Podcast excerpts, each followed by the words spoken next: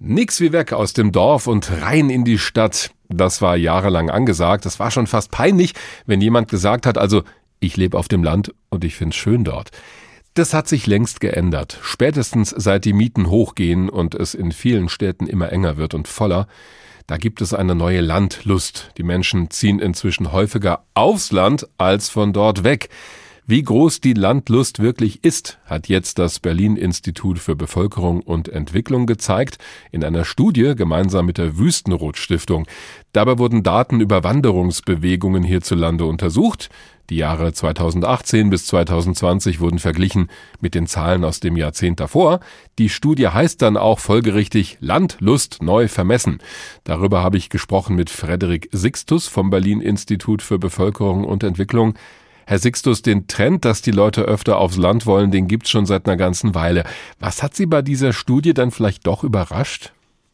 Ja, Umfragen haben schon länger gezeigt, dass mehr Menschen es sich vorstellen können oder es sich auch wünschen würden, aus der Enge der Großstadt ins Grüne zu ziehen. Überrascht hat mich jetzt doch die Deutlichkeit der Ergebnisse, also der Vergleich zwischen den beiden Zeiträumen. Also dass kleine Gemeinden und Kleinstädte überall in Deutschland jetzt auch gewinnen, relativ gesehen sogar höhere Wanderungsgewinne verzeichnen als die Großstädte. Und was mich dabei auch überrascht hat, es sind nicht mehr nur die Speckgürtel der Großstädte, die gewinnen, sondern heute spielt es praktisch keine Rolle mehr, deutschlandweit gesehen, ob die Gemeinden nahe der Großstädte liegen oder doch weit in der Peripherie. Also das ist ein Aspekt und wenn ich Sie richtig verstanden habe, da hat sich der Trend offenbar auch beschleunigt in den vergangenen Jahren. Ja, also Anfang des vergangenen Jahrzehnts haben äh, kleinere Gemeinden auch schon zugelegt. Da waren die Großstädte aber auch noch sehr erfolgreich, also haben große Wanderungsgewinne äh, verzeichnen können.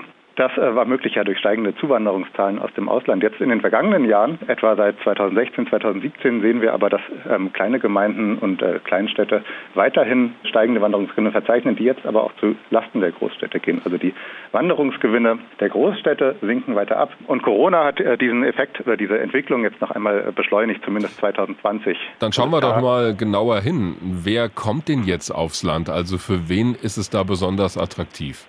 Also wir sehen, ähm, wir haben das zum Beispiel uns nach den Altersgruppen angeschaut.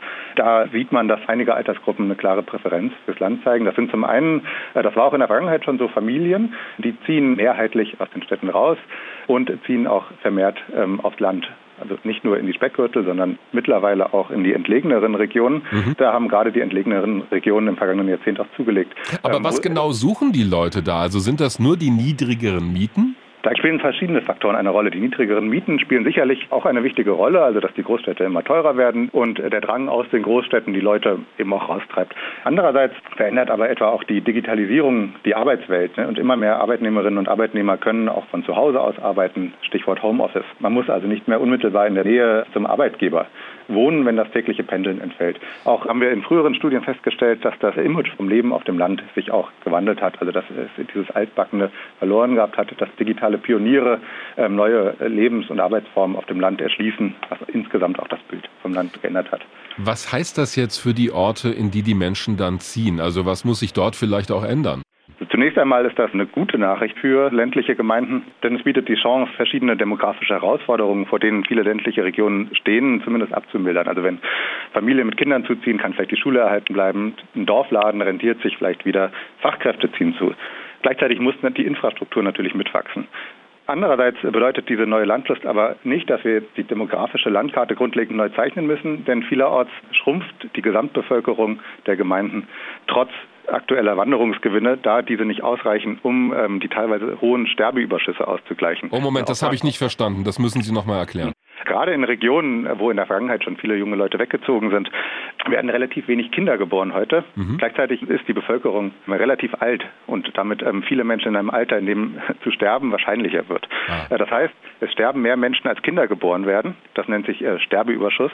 Das heißt, dadurch schrumpft die Bevölkerung. Wanderungsgewinne können das ausgleichen. Vielerorts ähm, reichen die Wanderungsgewinne aber nicht aus, um das Schrumpfen insgesamt der Bevölkerung auszugleichen oder umzukehren. Mhm. Das heißt, viele ländliche Regionen stehen auch weiterhin vor der Herausforderung, mit einer schrumpfenden und alternden Bevölkerung umzugehen.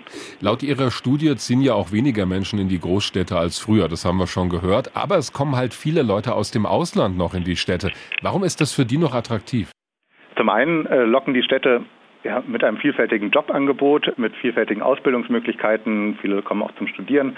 Und Menschen aus dem Ausland suchen auch Anschluss an Angehörige, an Bekannte oder auch einfach Menschen mit einer ähnlichen Geschichte. Und die leben vor allem in den großen Städten, da diese in den vergangenen Jahrzehnten äh, bereits viel Zuwanderung aus dem Ausland auch erfahren haben.